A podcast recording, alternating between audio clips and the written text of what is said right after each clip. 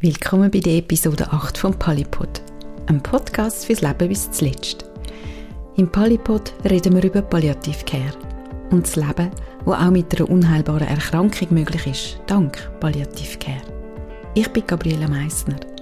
Meine Gesprächspartnerin für diese Folge ist Ursula Jarvis. Sie ist Präsidentin und Gründungsmitglied vom Begleitdienst Wabeck-Nonauer Amt im Kanton Zürich. Im 2016 gegründete Verein begleitet Freiwillige, schwerkranke und sterbende Menschen die oder in Institutionen. Eng angegliedert ist Wabeck Nonauer Amt an der Villa Sonnenberg, am Kompetenzzentrum für Palliativcare am Spital Affoltern am Albis. Die Villa, wie die Ursula Jarvis sagt. Mit ihr rede ich über das grosse Engagement von Freiwilligen, was Freiwillige motiviert in ihrer Arbeit und warum es unserer Gesellschaft gut tut wenn nicht alles gezahlt wird. Du bist bei Wabeck Nonauer Amt tätig. Wabe steht für Wachen und Begleiten. Also ihr begleitet schwerkranke und sterbende Menschen daheim oder auch in Institutionen, also zum Beispiel in einem ja. Pflegeheim. Ja. Was genau muss ich mir unter eurer Arbeit vorstellen? Was macht ihr? Ich denke, unser Hauptgewicht ist in der Beziehung. Beziehungsarbeit. Also wir sind kein Ersatz für eine Spitex oder für irgendeine Profi-Organisation, sondern unsere Aufgabe ist Beziehung, sagt das jetzt zu den Angehörigen oder zum Patienten. In Beziehung zu den Angehörigen ist es vielleicht auch noch mehr Entlastung. Also wir machen oft Nachtwachen, damit äh, die Angehörigen wieder mal schlafen können wenn ein Patient unruhig ist oder sturzgefährdet, wo nicht alleine aufstehen das vielleicht nicht mehr ganz so auf die Reihe bringt, dass einfach jemand da ist und die Angehörigen können ganz in Ruhe einmal abstellen und wirklich schlafen. Wir haben neu jetzt, seit dem letzten Jahr, seit der letzten GV, auch den Schwerpunkt noch ein bisschen mehr auf, auf die Schwerkranken, also chronisch Kranke, äh, aufgetan. Das betrifft vor allem Demenzpatienten, weil die sind ja ein in der Lage, dass Betreuung wird ja von niemandem übernommen. Die Krankenkasse zahlt nur Pflege und nicht Betreuung. Und so Familiensysteme sind oft dann, je weiter das Kranke fortschreitet, natürlich sehr am Anschlag. Und wir haben so noch ein bisschen nach einem Findungsprozess und auch so ein bisschen, hat ein bisschen Überzeugungsprozess gebraucht, auch bei den, bei den Freiwilligen, um ihnen wirklich äh, zeigen, dass das mega, mega wichtig ist. Und der Roland Kunz hat ja schon immer gesagt, auch Demenzpatienten sind Palliativpatienten. Also es ist absehbar, oder bei einer fortschreitenden Demenz, mhm. mhm. dass äh, jemand stirbt. Und ähm, das hat dann, glaube ich, den Ausschlag gegeben, dass auch die Freiwilligen haben können sagen, ja, wir machen das. Mhm. Hat es dann da auch Ausbildungen, Weiterbildungen gegeben für euer Team? Jawohl. Wir haben jetzt gerade vor einer Woche sind wieder zwei Tage Sonnweit gsi, wo sie mhm. in der mhm. Sonnweit die, den Grundkurs Demenz gemacht haben. Genau, das ist Sonnweit in Wetzikon. Genau, mhm. die Spezial. Leider geht ja der Campus jetzt zu. Mhm. Das ist sehr schade. Mhm. Ähm, ich weiß nicht, wie weit, dass ich dann vielleicht würde äh, nachher das übernehmen. Ich habe mich jetzt sehr im, im Demenzbereich weiterbildet. Ja. Und, ähm, oder natürlich auch unser Vorstandsmitglied Markus Minder, ja. wo ja auch in dem Bereich natürlich gut unterwegs ist. Genau, also, dass er ist Ger Geriater genau, ja, im Spital. Und der Chefarzt mhm. Palliativ und Geriatrie. Mhm. Also ich denke, von dem her ähm, sind wir gut versorgt. Wir haben natürlich da den Vorteil, wir haben die Villa mit Fachpersonal, wo auch die Stationsleiterin im Vorstand ist. Wir haben den Markus Minder, alter Chefarzt, der uns unterstützt, wenn wir irgendwie eine Weiterbildung, in, was, in welchem Bereich auch immer brauchen. Mhm, mhm. Wir kommen nachher noch mal so ein bisschen zu den Weiterbildungen von euren Freiwilligen. Auf eurer Webseite kann man lesen, dass euer Schwerpunkt in der Begleitung im zwischenmenschlichen Bereich liegt. Das heißt im da sein für den kranken Menschen, aber auch für die Angehörigen. Was heißt das genau? Wie muss ich mir das vorstellen? Wie begleitet ihr? Mir gefällt noch der Satz radikale Patientenorientierung. Also wir mhm. sind, wir orientieren uns wirklich an den Wünschen vom Patienten. Was braucht er? Was will er? Was will er nicht?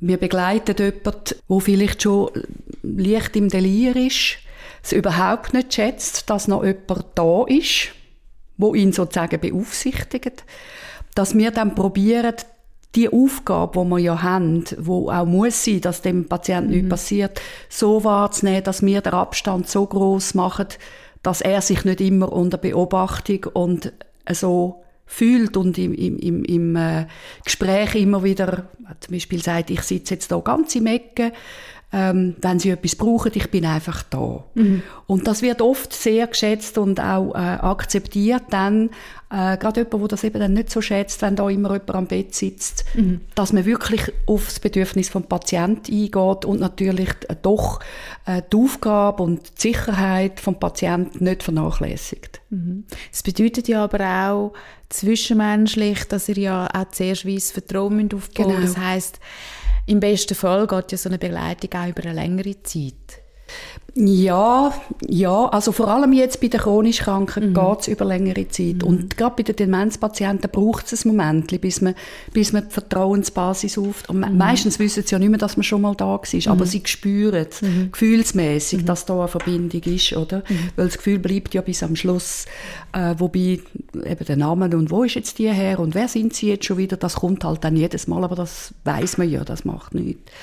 Aber ich denke schon, es ist ganz eine intensive Beziehungsarbeit und die Freiwilligen müssen doch mega flexibel sein, weil sie kommen ja manchmal in eine akute ähm, terminale Phase hinein, wo vielleicht der, der Patientenkontaktaufbau gar nicht mehr so möglich ist, weil der Patient schon schon immer wieder mit einem Fuß auf der anderen Seite ist oder in einer anderen Welt ist. Ähm, da braucht es einfach ein mega gutes Gespür und mhm. Beobachtung, mhm. was kommt an, was wird geschätzt und was nicht. Und das heißt natürlich auch, dass man muss ausprobieren, weil man weil der Patient ja nicht eben schon seit Jahren kennt und mhm. genau weiß, was er will und was nicht. Also es braucht wirklich eine sehr feinfühlige Art, ähm, wo alle Antennen draussen sind, damit man spürt, was der Patient möchte oder eben nicht möchte was gefragt ist, nebst dem, was man als Auftrag hat von Angehörigen oder Pflegepersonal. Mhm. Was brauchen dann die Angehörigen in solchen Situationen? Also jetzt gerade in der terminalen Phase. Wie, wie könnt ihr da sie begleiten? Ich denke, dort passiert ganz viel in der, in der Einführung. Also, dass, dass nur mal der Angehörige schon erzählen kann, mhm. Um, um was dass es da geht und wie lange das jetzt der Patient schon krank ist und wie es ihnen geht und wie dringend, dass sie mal danach können schlafen Also oft ist ja immer ein schlechtes Gewissen dabei, oder? Mhm. Ähm, ich gehe jetzt schlafen und sie müssen da für meinen Mann schauen oder was immer. Dass man das dann dort kann sagen, auch ihnen den Rücken stechen, immer wieder, das ist ganz wichtig, dass sie mal wieder nach können schlafen, damit sie Mann wieder mögen. Also wirklich den, also ihnen den Rücken stechen dass sie absolut kein schlechtes Gewissen haben müssen. Im Gegenteil, dass es sehr vorausschauend ist, wenn sie sich die Hilfe holen. Und wir kommen von der Palliaviva bei diesen Einsätzen daheim, kommen wir ja immer schon Nachricht über, da ist dann jemand, wo dann allweg mal etwas braucht, wenn es auch noch nicht akut ist. Und unsere Koordinatorin tut dann denen schon mal anrufen mhm. und sagt, gellen Sie, wir sind da, läuten Sie früh genug an, weil so Notfallübungen mit Freiwilligen ist ein bisschen schwierig. Mhm. Die kann man nicht einfach so zum Boden ausstampfen, oder? Und dann ist aber schon mal ein Kontakt da zu den Angehörigen und sie wissen, aha, die sind parat, die wissen, dass ich dann und ich kann. Und nur schon der, der Gedanke, ich darf anrufen, wenn ich es wirklich brauche, tut schon mal ein bisschen die Angehörigen ein bisschen runterfahren. Und dann ist natürlich auch viel, äh, dass die Angehörigen halt erzählen, dass sie auch über ihren Frust und ihre Trauer und über ihre Zukunftsängste mit mhm. diesen Freiwilligen reden. Und ich glaube auch das ist so ein bisschen Psychohygiene auf einer niederen Stufe. Nicht therapeutisch, aber ja. einfach von Mensch zu Mensch. Es ist da jemand, der meine Situation wirklich versteht und auch sieht, was ich da mache. Oft wird ja auch fest unterschätzt, was Angehörige daheim leisten, oder? Mhm. Gerade im Demenzfall speziell, dunkt es mir. Ja, ja. Weil dort ist ja auch so die Situation auch gar nicht so absehbar, wo genau. geht und wo Ja, wie und oft geht's. sind ja die ja. Menschen noch relativ körperlich fit. Ja. Und dann hat, hat das Umfeld das Gefühl, ja, dem geht es ja noch gut. Ich weiß nicht, was die hat. Mhm. Aber was das für eine psychische und mentale Belastung ist, das kann man sich fast nicht vorstellen, wenn man nicht schon drin war. Du hast es jetzt schon ein bisschen vorweggenommen. Meine nächste Frage ist, wie finden denn die Betroffenen zu euch? Du hast jetzt den ambulanten, spezialisierten Palliativcare-Dienst angesprochen. Ja. Gibt es noch andere Wege? Ja, also zum Teil sind es ähm, Hausärzte, eher weniger, aber es gibt's. Zum Teil ist auch die Situation, dass vielleicht jemand in der Villa Sonnenberg, also auf der Palliativstation war und wieder darf heim und man dann dort schon den Kontakt hat, dass man kann sagen, also zum Beispiel sind vielleicht Freiwillige schon in der Villa in der Betreuung von dem Patienten dabei gewesen und dann kennen sie den Dienst schon ein bisschen und dann kann man sagen, okay, wenn Sie daheim Unterstützung brauchen, wir kommen daheim. Dann sind es zum Teil Pflegeheim, wo jemand in der terminalen Phase hat, wo unruhig ist, keine Angehörige da sind, vor allem in der Nacht, wo gern wettet, dass jemand da ist. Ähm, Spitex, also, also die äh, normale Spitex, wo, wo den Kontakt herstellt. Ganz wenig sind es auch Angehörige, die uns einfach kennen oder vom Mund zu Mund von jemandem Ja. gehört hat, das mir und so, wo dann so anrufen. Das ist so eigentlich ähm, oder der Sozialdienst im Spital. Tut das manchmal auch, die, wenn die Leute heimgehen, darauf hinweisen, dass es uns gibt. Von wie vielen Einsätzen reden wir da so im Jahr? Wir tun so unterscheiden zwischen ambulant, Heim, ähm, Palliativstation. Das muss ich vielleicht noch sagen. Wir haben noch eine, eine Mittags- und eine Abendgruppe auf der Palliativstation. Also das heißt, da kommen regelmäßig, wenn möglich, wenn wir genug Freiwillige haben, täglich äh, eins Freiwilliges, wo vom halb zwölf bis etwa um zwei oder vom elf bis um zwei so irgendetwas auf der Station ist und einfach über die Essenszeiten das Pflegepersonal entlastet, indem dass sie Essen bringen, vielleicht jemandem helfen beim Essen, vielleicht auch dazu sitzen, damit er überhaupt ein bisschen etwas mag essen, dass er nicht alleine muss essen. Und am Abend dasselbe, geht es wieder ein bisschen ums Essen und auch so ein bisschen um die Vorbereitung auf die Nacht. Also vielleicht viel wird zum Beispiel eine Handmassage oder eine Fußmassage einfach zum ein bisschen runterfahren, zum ja, vielleicht auch ein bisschen die Angst vor der Nacht nehmen. Einfach noch ein bisschen jemanden ganz für sich alleine zu haben, damit man den Übergang in die Nacht ein bisschen besser schafft. Da sind natürlich relativ viele Einsätze. Wenn man davon ausgeht, dass fast jeden Tag eigentlich am Morgen und äh, am Nachmittag, also über den Mittag und am Abend jemand dort ist. Und jetzt über Corona-Zeit haben wir einen rechten Einbruch gehabt. Aha. Ein mega Einbruch. Wir haben eigentlich mit dem Umgekehrten gerechnet, aber es ist absolut nicht so gewesen. Dass euch die Leute nicht mehr angefragt haben. Genau. Mhm. Man hat Genau. Angst gehabt, jemanden zu sich heimzuholen. Ganz viele Menschen haben Homeoffice gemacht und haben ganz vieles selber können abdecken. Also weißt auch Kinder und und und sonst Angehörige, die dann halt bei diesen Menschen gsi sind. Es ist äh, speziell auch die anderen Gruppierungen, die anderen Schwesterorganisationen haben genau das Gleiche gesagt. Aha. Und jetzt so, seit Anfang dem, dem Jahr zieht es wieder recht an. Und was wir jetzt vor allem mehrheitlich haben, sind eben die chronisch kranken Begleitungen. Ja. Also Demenz, Parkinson, einfach so Leute, die fest eingeschränkt sind, wo, wo die Angehörigen fest beansprucht sind. Dann frage ich vielleicht noch anders, um uns ein Bild zu machen. Wie viele Freiwillige haben ihr denn im Einsatz? Auf der Liste haben wir jetzt äh, 26 Freiwillige. Äh, und die sind ganz verschieden unterwegs. Also die einen machen nur Villa-Einsätze. Dann haben wir etwa acht bis zehn, wo wirklich auch Nachtwachen machen. Das machen eben auch nicht alle. Ja. Dort haben wir immer eher ein bisschen Mühe, weil halt jemand, der noch schafft, kann sich das fast nicht leisten, oder? Und dann hat es wieder derartige, wo, wo erst am Einsteigen sind. Also die machen wie das Praktikum in der Villa mit dieser Mittags- oder Abendgruppe. Und nachher sind sie im stationären Bereich, also entweder in der Villa oder im, in einem Pflegeheim, einfach wo es noch Leute können, wo noch eine Fachperson rum ist und sie dann selber entscheiden, wenn sie so weit sind. Mhm. Dass sie auch ambulante Einsätze machen, wo sie dann natürlich alleine sind. Genau, ja. ja. Mhm. Du selber hast eine Ausbildung als Pflegefachfrau und hast schon vor bald 30 Jahren Sterbebegleitung und Demenz Weiterbildungen gemacht. Natürlich ist da die Frage, 1998, ist das noch überhaupt kein Thema gewesen, eigentlich? Warum hast du das gemacht? Also ich denke, es hat schon mit meinem beruflichen Werdegang zu tun. Ähm, ich habe auf der Gynäkologie geschafft im Akutbereich als junge Frau und habe dort sehr viel ähm, Todesfälle miterlebt. Das hat mich sehr beschäftigt natürlich. Das sind zum Teil auch junge Frauen mit Kind verstorben ähm, an einer also Gebärmutterkrebs oder Brustkrebs oder was auch immer. Nachher, auch in der Spitex, hat es natürlich immer mal, ich habe dann mal eine Zeit lang in der Spitex geschafft, auch dort bin ich immer wieder konfrontiert gewesen.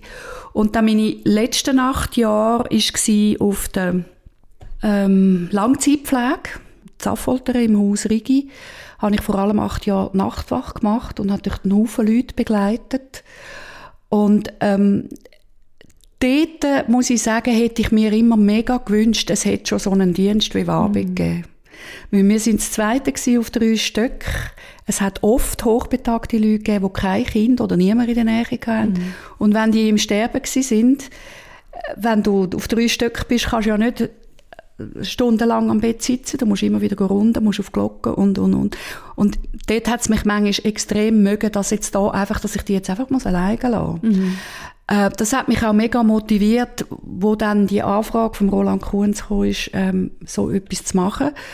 Und dann ist auch im privaten Umfeld, ich habe meinen Bruder mit 49 verloren, meine Freundin mit 50 gestorben, ein Enkelkind verloren. Also es sind ein Haufen auch private, bin ich immer wieder mit dem Tod konfrontiert mhm. gewesen. Mein Bruder hatte ein ganz intensives letztes Jahr gehabt. Wir haben wahnsinnig viel Gespräche gehabt und ja, es hat mich richtig reingezogen. Mhm. Und ich denke, es ist genau das Sterbeprozess ist so wichtig wie der Geburtsprozess.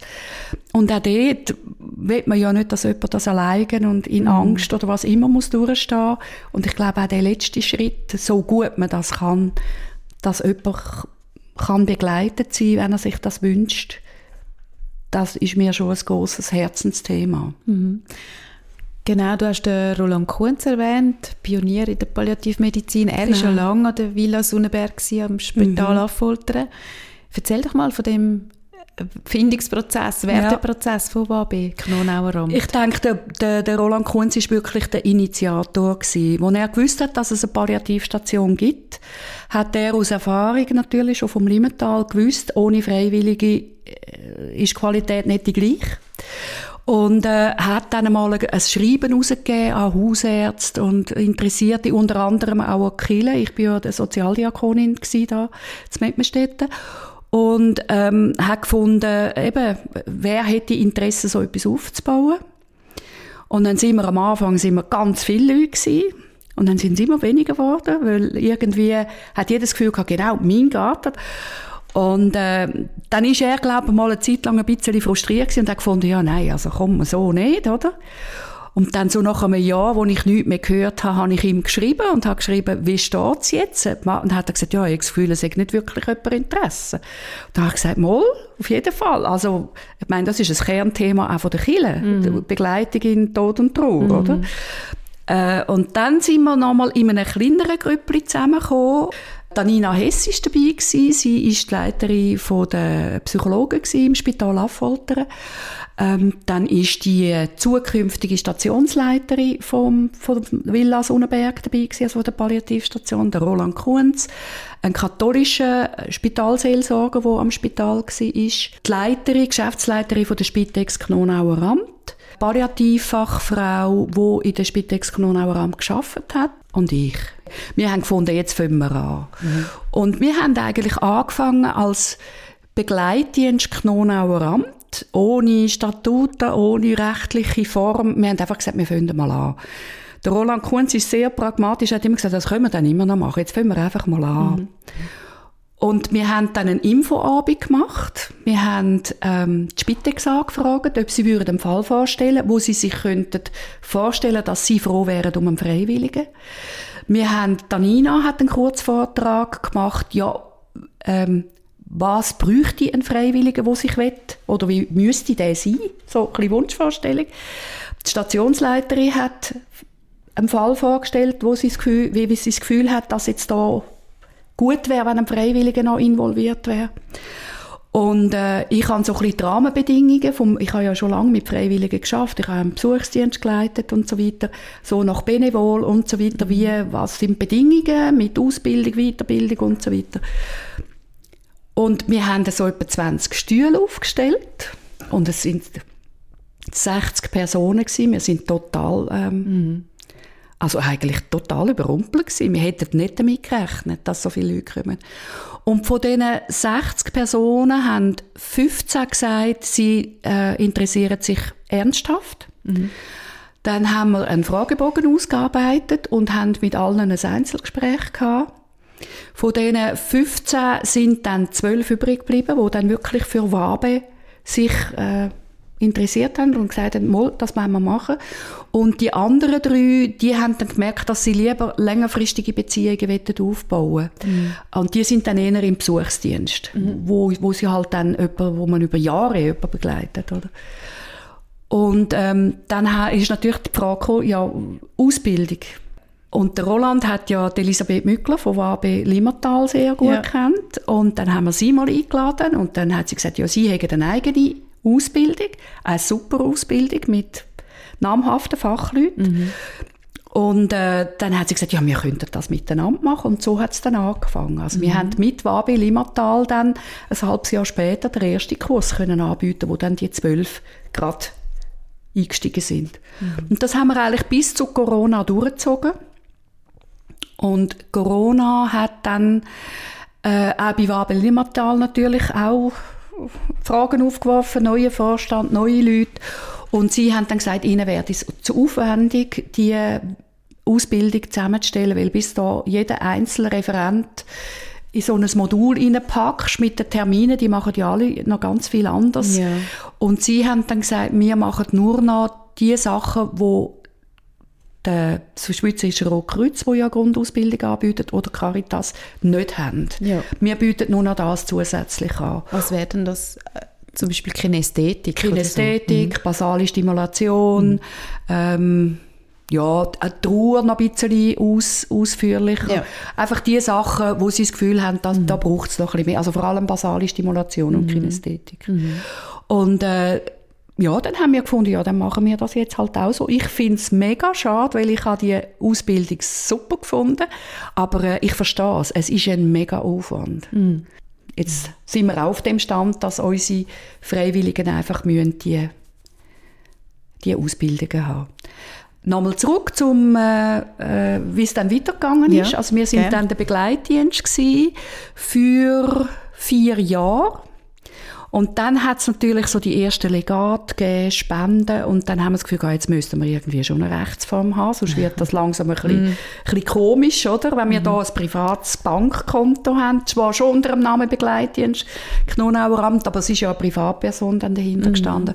Und dann haben wir gesagt, okay, jetzt, jetzt machen wir einen Verein. Und das haben wir dann gemacht, 2016, ja, Seitdem sind wir jetzt im Verein sind, mit Vorstand. Ja. Und was ganz toll ist, also ganz viele aus dem ehemaligen Vorstand sind immer noch drin. Also wir sind mhm. immer noch mhm. die alte Crew. Mhm. Natürlich der Roland Kunz hat gewechselt, jetzt ist halt der Markus Minder. Ja. Die Stationsleiterin hat gewechselt.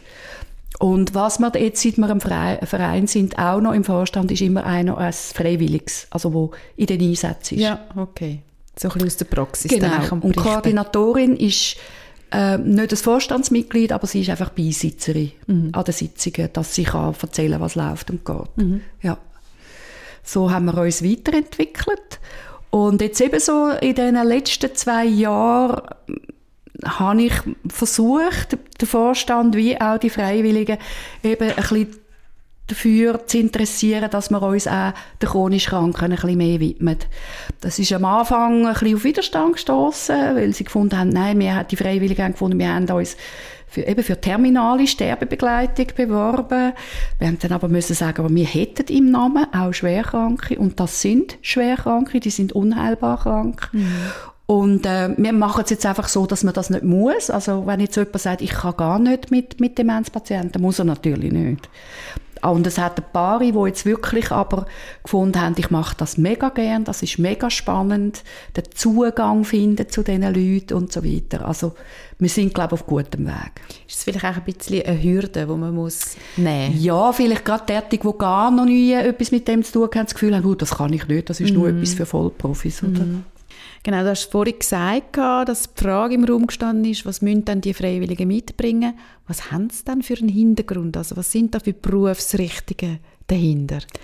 Da ist, glaube ich, fast alles drin. Mhm. Es hat ehemalige Pflegefachfrauen, es hat äh, Psychologen haben wir schon gehabt, es hat jetzt zwei jüngere äh, Herren, die eher aus dem Kaufmännischen kommen wo jetzt gerade in der Corona-Zeit viel Homeoffice gemacht haben und das Gefühl haben, hey, also einer mag ich mich erinnern, einen jüngeren Mann, der gesagt hat, was mache ich da eigentlich? Ich muss noch etwas machen, wo Hand und Füße hat, wo mhm. Sinn macht. Was mega schön ist, natürlich sind denen ihre äh, Ressourcenzeiten nicht wahnsinnig viel, aber gleich.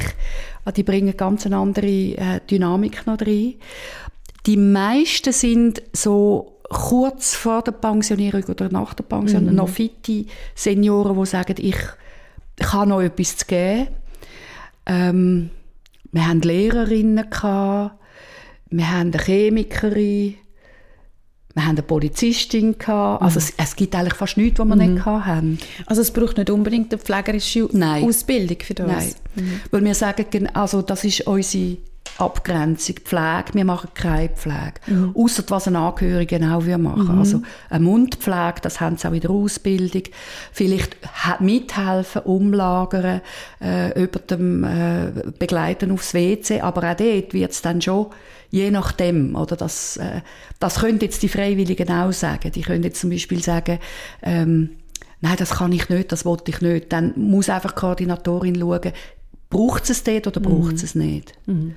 Einlagen wechseln, das machen auch eher die, die sich das schon so ein bisschen gewöhnt sind, entweder dass vielleicht aus der eigenen Familie jemand das schon haben müssen machen oder aus der Pflege sind. Das sind nicht Bedingungen. Mhm. Kommen dir dann genug Freiwillige über? Wie rekrutieren die die? Wir müssen eigentlich gar nicht rekrutieren, Aha. die kommen alle selber. Aha. Wir haben den grossen Vorteil, dass viele ähm, da aus der Region, aus dem nahen Aargau und Zug, machen den Schweizerischen Rotkreuz äh, Sterbebehelferkurs oder Caritas. Die müssen ja ein Praktikum machen. Ah, und die gehen in die Villa, machen mhm. dort ein Praktikum. Und die finden es alle mega in der Villa. Es ist eine super Atmosphäre. Die Freiwilligen sind wahnsinnig schön und wertschätzend eingebettet und finden, ach, können wir da nicht gerade weitermachen. Und dann kommen sie unser Aufnahmeverfahren und mhm. kommen dann mhm. zu uns. Und was wir auch ein paar haben, wo ihre vielleicht Eltern oder nähe Freunde ähm, in der Palliativstation hatten und gemerkt haben, vielleicht in einer intensiven Begleitung, dass ihnen das eigentlich noch liegt und dass sie das weiter machen und sich dann so melden. Mhm. Aber wir haben eigentlich noch nie müssen suchen aktiv. Mhm. Wir haben, die sind wirklich einfach alle ähm, kommen Anfragen. Es sind nicht alle geeignet, aber der große Teil kann man schon einsetzen. Es müssen nicht alle alles machen, oder? Mhm. Das ist ja auch der Vorteil, wenn man freiwillige Arbeit macht. Wie findet ihr denn heraus, dass der oder die auch geeignet ist? Also ja. Gibt es da noch irgendeine so eine, Testphase? Also ich stelle mir noch vor, ich meine, ihr schickt dann jemanden zu jemandem genau. heim. Finde ich noch heikel, wenn dann das, das stimmt. schief läuft. Das stimmt. Also das Aufnahmeverfahren ist so, dass sich die Leute melden, dann kommen sie zuerst mal einen Fragebogen über, wo man so ein bisschen fragen, also haben sie sich auch gut überlegt, können sie sich überhaupt freiwillig engagieren, sind sie sich bewusst, sie werden da nicht zahlt, ähm, was, haben sie, was bringen sie mit, warum machen sie, warum wollen sie das überhaupt machen, also ein bisschen Motivation, ein bisschen rausspüren, was ist da die Motivation, nachher kommen sie zum Einzelgespräch, Das mache ich mit der Koordinatorin zusammen. Die Koordinatorin dort dann so ein bisschen erzählen, wie das abläuft, wie die Vermittlungen funktionieren, wie der Weg ist, dass sie die Ausbildung haben müssen. Und dann fangen sie ja an in der Villa. Mhm. Und dort hat natürlich dann das Personal gespürt dann relativ schnell, ob sich da jetzt jemand ein bisschen komisch anstellt oder auch Grenzen überschreitet. Mhm. Also wir haben äh, schon Leute gehabt, ehemalige Fachleute, Psychologinnen oder Pflegefachfrauen, die einfach nicht haben können trennen, dass sie nicht mehr im ja. Beruf sind, sondern jetzt im freiwilligen Status. Und das geht nicht. Also ein Psychologe kann jetzt da nicht reinfunken, wenn Psychologin vom, vom Spital mhm. mit diesen Leuten am Arbeiten ist, oder? Ja, genau. Und so weiter. Also das wird dann, dort kommt schon, spürt man schon fest, wie stellt sich jemand an und auch für die Freiwilligen spüren selber, ist das überhaupt etwas, was macht die Atmosphäre, die Stimmung mit mir? Und erst dann, und dann geht Schritt für Schritt, Villa-Einsätze, stationäre Einsätze und wenn sie das Gefühl haben, mal, ich fühle mich sicher, dann sagen sie das und dann können sie auch in einen Ambulanten, wo sie dann wirklich ganz allein sind. Also mit den Angehörigen oder vielleicht ja. manchmal nicht einmal mit Angehörigen. Also ganz allein ja. dann bei jemandem sind. Ja, genau. Mhm. Sie haben aber immer eine Notfallnummer, ja. die Sie jederzeit können anrufen können. Sie können jederzeit in der Villa anrufen, weil mhm. die sind ja rund um die Uhr auch dort. Genau. Die wissen, dass unsere Freiwilligen, wenn sie Rat brauchen oder nicht unsicher sind, können anrufen. Und sie haben immer eine Einführung vor Ort, entweder vom Angehörigen, wo, wo ja dann übergibt, oder von der Spitex oder Palliaviva. Mhm. Und sie haben auch einen, einen Bogen, wo drauf steht, was ist die Diagnose, was ist ihre Aufgabe, auf was müssen sie schauen. Vor Ort hat man mit der Spitex abgemacht, dass es ein Verlaufsblatt haben wo sie können eintragen können wenn sie Medikamente gegeben haben oder wenn was immer. Also ja. per Rost dürfen sie ja alles, ja. wenn es bereit ist, dürfen sie es geben. Mhm. Was wir nicht dürfen, auch wenn jemand Pflegefachfrau ist, wir dürfen nicht spritzen. Mhm.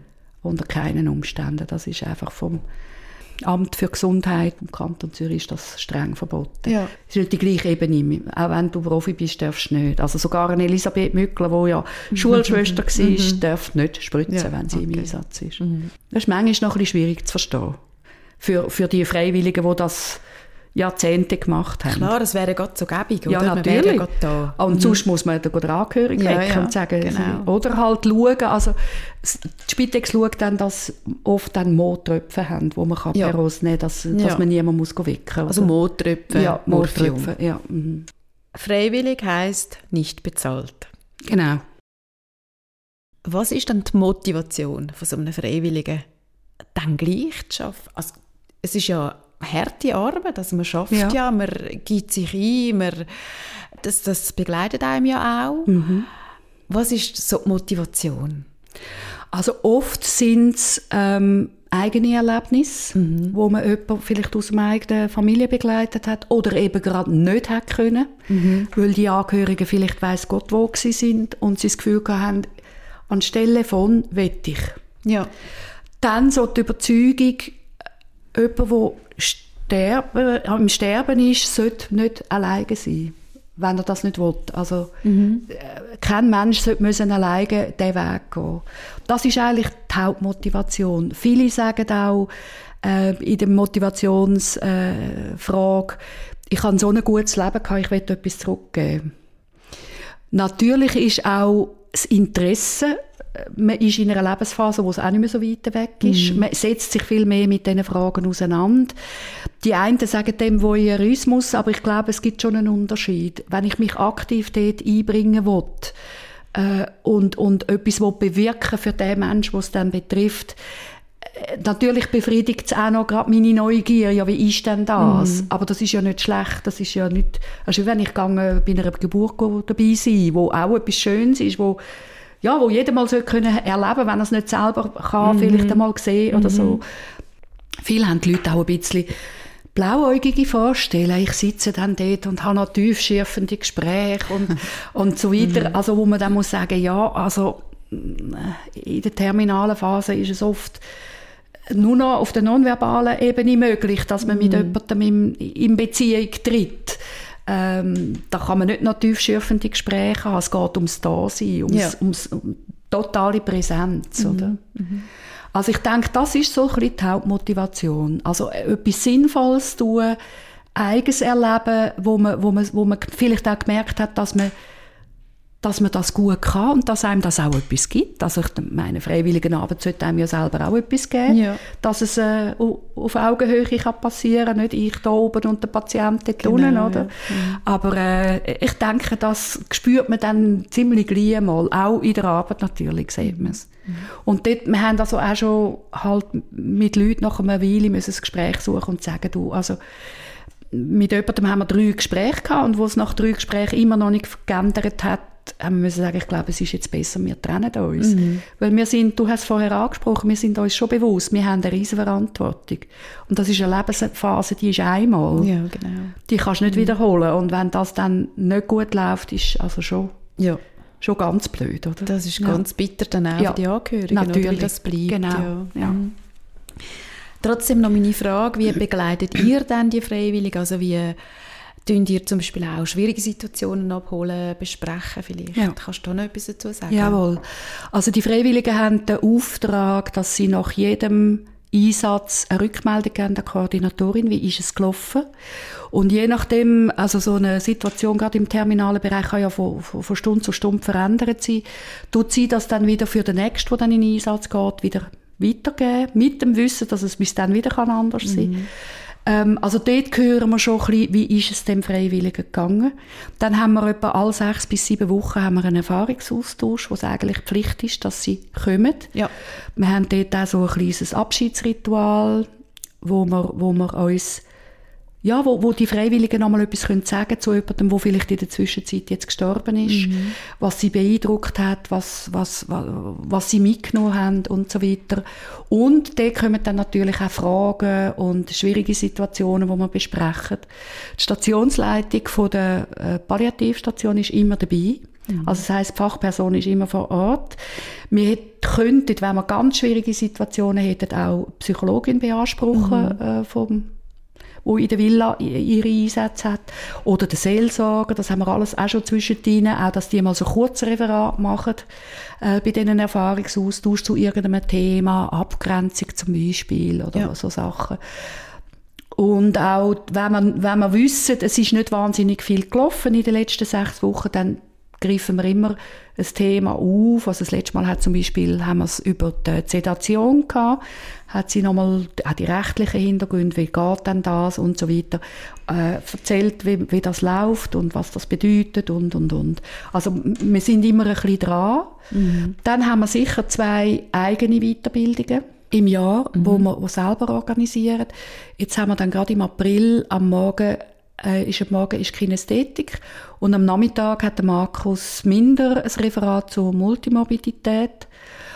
Und im Herbst haben wir das Thema nochmal Kinästhetik, weil das ist ja etwas, wo man immer ein bisschen dran, dranbleiben muss. Und am Nachmittag so äh, eine Fachfrau, die uns ein bisschen sagt, ähm, aus dem Hintergrund basale Stimulation, Handmassage, Fußmassage, auf was muss ich schauen und so weiter. Mhm. Dann, das letzte Jahr haben wir zum Beispiel, sind wir ins Haus der Religionen, haben wir einen Ausflug gemacht mit Workshops. Auch das Soziale, dass wir, mhm. wir sind ja immer allein unterwegs, genau, oder? dass wir uns als Gruppen mhm. auch wieder ein bisschen spüren. Ähm, wir machen immer im Sommer einen, nach dem Erfahrungsaustausch entweder grillen miteinander. Mhm. Äh, wir haben den Erfahrungsaustausch in der Villa und die haben ja einen wunderschönen Garten. Grillen oder einfach auch äh, irgendetwas Kaltes. Und vor der Weihnacht haben wir jetzt auch ein Raclette gemacht, mhm. wo wir einfach... Also so ein bisschen Soziale dann genau. miteinander genau. teilen. Mhm. Genau, mhm. ja. Ah, und was ich noch vielleicht muss sagen, wir sind ja, wir treffen uns ja auch die Schwesterorganisationen alle, viermal im Jahr, wo wir austauschen, immer äh, jemand aus dem Vorstand. Mhm. Und wenn die anderen Weiterbildungen haben, die offen sind für andere Freiwillige, mhm. dann tun wir uns das gegenseitig auch mitteilen. Mhm. Dann können wir auch noch von diesen Weiterbildungen profitieren. Plus sagen wir unseren Freiwilligen, wenn ihr ein, ein Fachgebiet habt, das wirklich zu unserem Gebiet gehört, wo ihr das Gefühl habt, da muss ich unbedingt noch mehr wissen, zum Beispiel irgendeine Parkinson-Weiterbildung, weil man vielleicht eine Langzeitbegleitung hat von einem mhm. Parkinson, dann können sie das machen und über unsere Kasse. Ah, okay. Ja. Mhm. Mhm. Also die Weiterbildungen sind gratis. Die Ausbildungen sind abhängig je nach Einsätzen, ob man dann wirklich nachher Einsätze macht. Wenn jemand viel Einsätze macht, dann wird die Hälfte bis die ganze Ausbildung gezahlt. Mhm. Ja, und dann kommt noch die Spesenentschädigung. Also mhm. du hast ja freiwillig unbezahlt. Es ist ja. wirklich unbezahlt. Sie haben einfach eine, eine, pauschale Spesenentschädigung je nach Länge vom Einsatz. Ja. Wenn jemand verstirbt, hört ihr dann noch etwas von den Angehörigen? Habt ihr noch mit ihnen Kontakt? Haben die vielleicht auch ein bisschen Feedback, wie sie jetzt euren Einsatz erlebt haben?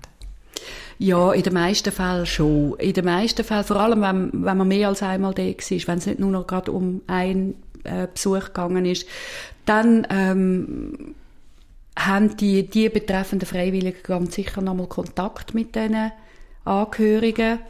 Oft kommen dann auch äh, Dankesziele und oft werden man dann auch entweder bei der Beerdigung berücksichtigt finanziell oder man kann sogar für euch spenden oder für die Villa oder was immer. Äh, doch, es ist, das ist wirklich schön. Wir sind so ein bisschen auch immer wieder dran gewesen, dass wir, dass wir den Freiwilligen gesagt haben, wenn ihr könnt und wollt, geht doch auch an die Beerdigung von diesen Leuten, wenn ihr, wenn ihr mhm. das wollt. Äh, weil das wird auch von den Angehörigen sehr geschätzt. Vor allem, wenn auch zwischen den Angehörigen und den Freiwilligen ein intensiver Kontakt war. Also da erfahren wir wirklich sehr viel Dankbarkeit und auch immer wieder Staunen, dass das überhaupt gibt, dass jemand so etwas macht ohne Bezahlung.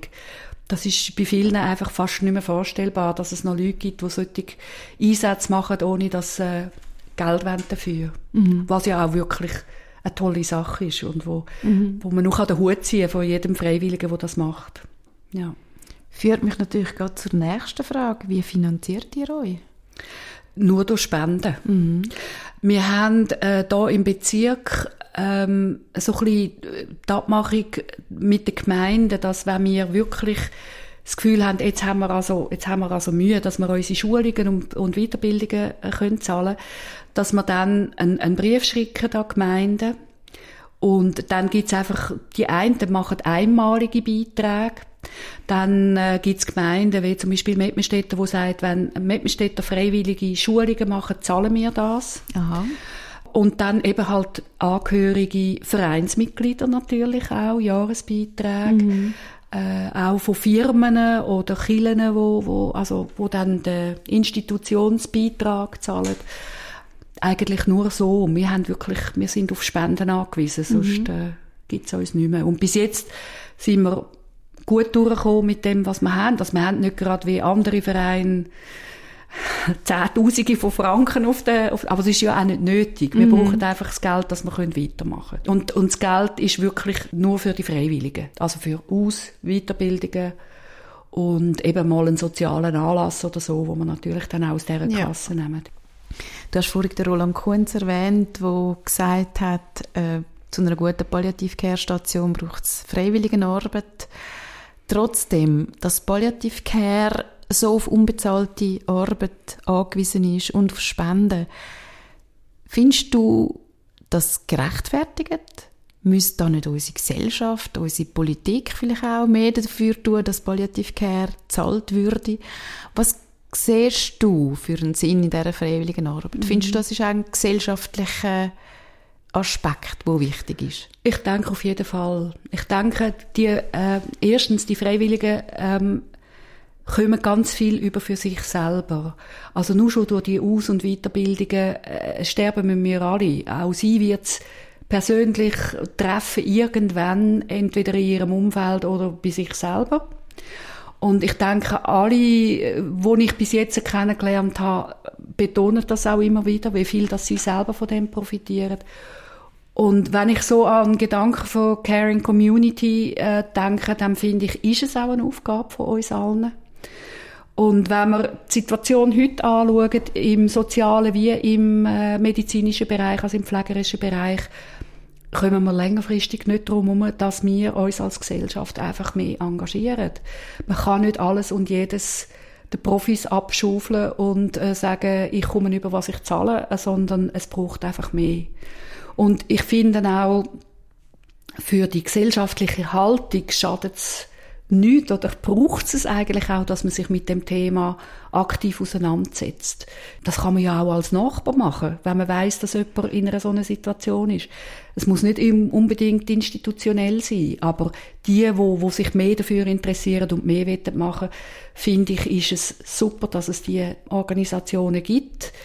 Äh, wenn sie gut begleitet sind und man ihnen nur so viel zumutet, wie sie wirklich machen wollen. Also sie dürfen nicht Luckerbüsser sein und man darf sie nicht ausnützen. Und die Wertschätzung, finde ich, ist absolut Thema Nummer eins für jede Organisation, die mit Freiwilligen schafft. Weil es ist nicht selbstverständlich. Zeit ist es eines von unseren höchsten Güter heute. Dass man so viel Zeit für einen Mitmensch, den man ja nicht einmal kennt, mhm. einsetzt, finde ich, ist toll, aber es braucht Jetzt bist du schon über das Pensionsalter aus und trotzdem spüre ich in dir ein unglaubliches Feuer für die freiwillige Arbeit und eure Aufgabe von Wabeck Nonauer Amt. Wie geht es bei dir weiter? Also wir haben jetzt den GV und es stehen Wahlen an und ich habe gesagt, ich mache noch mal zwei Jahre mhm. äh, als Präsidentin, würde, habe aber dann eigentlich angekündigt, dass ich dann gut fände, wenn jemand von unten, von den Jungen weiter würde machen ähm, ich glaube, Palliativcare bleibt das Thema für mich, sechs im eigenen Umfeld, auch in der äh, Wohngenossenschaft, wo wir da wohnen. Mhm. Hat's von, eben von 50 plus bis 85 ist es äh, mhm. breites Feld. Dann mache ich eben auch noch die letzte Hilfekurs, die mache ich auch noch, die mache ich mega gern, weil ich finde, es ist ein Thema, wo, wo einfach muss ein bisschen mehr enttabuisiert werden. Mhm. Mhm. Und äh, Demenz ist ein weiteres grosses Herzensthema, auch wo dort mit den, mit den Angehörigen, dort habe ich ja jetzt gerade noch eine Weiterbildung, die ich jetzt am Abschliessen bin. Mhm. Das ist mir auch mega wichtig und solange ich das noch kann, will ich das auch weitermachen. Mhm. Also solange ich noch etwas kann geben aus dem, was ich jetzt alles schon gemacht habe und gelernt habe und erfahren habe vor allem, also mhm. Lebenserfahrung. Mhm. Solange das noch einigermaßen aktuell ist und gefragt ist, mache ich das. Und wenn ich dann nicht mehr mag oder es ich muss sagen, ich glaube, jetzt bin ich überholt, dann höre ich dann auf. okay. Ja, danke dir vielmals fürs Gespräch. Ich wünsche dir alles Gute für die Zukunft, bei allem, was du machst. Das danke vielmals. Merci vielmals. Danke. Das war es für das Mal vom Palipod, ein Podcast fürs Leben bis zuletzt. Danke fürs Zuhören und das Interesse am Thema Palliativcare. Bei Fragen oder Themeninputs kontaktieren Sie mich einfach über das Facebook oder das Instagram-Profil von Palipod oder auch per Mail über info at wort- und textwerkstatt.ch.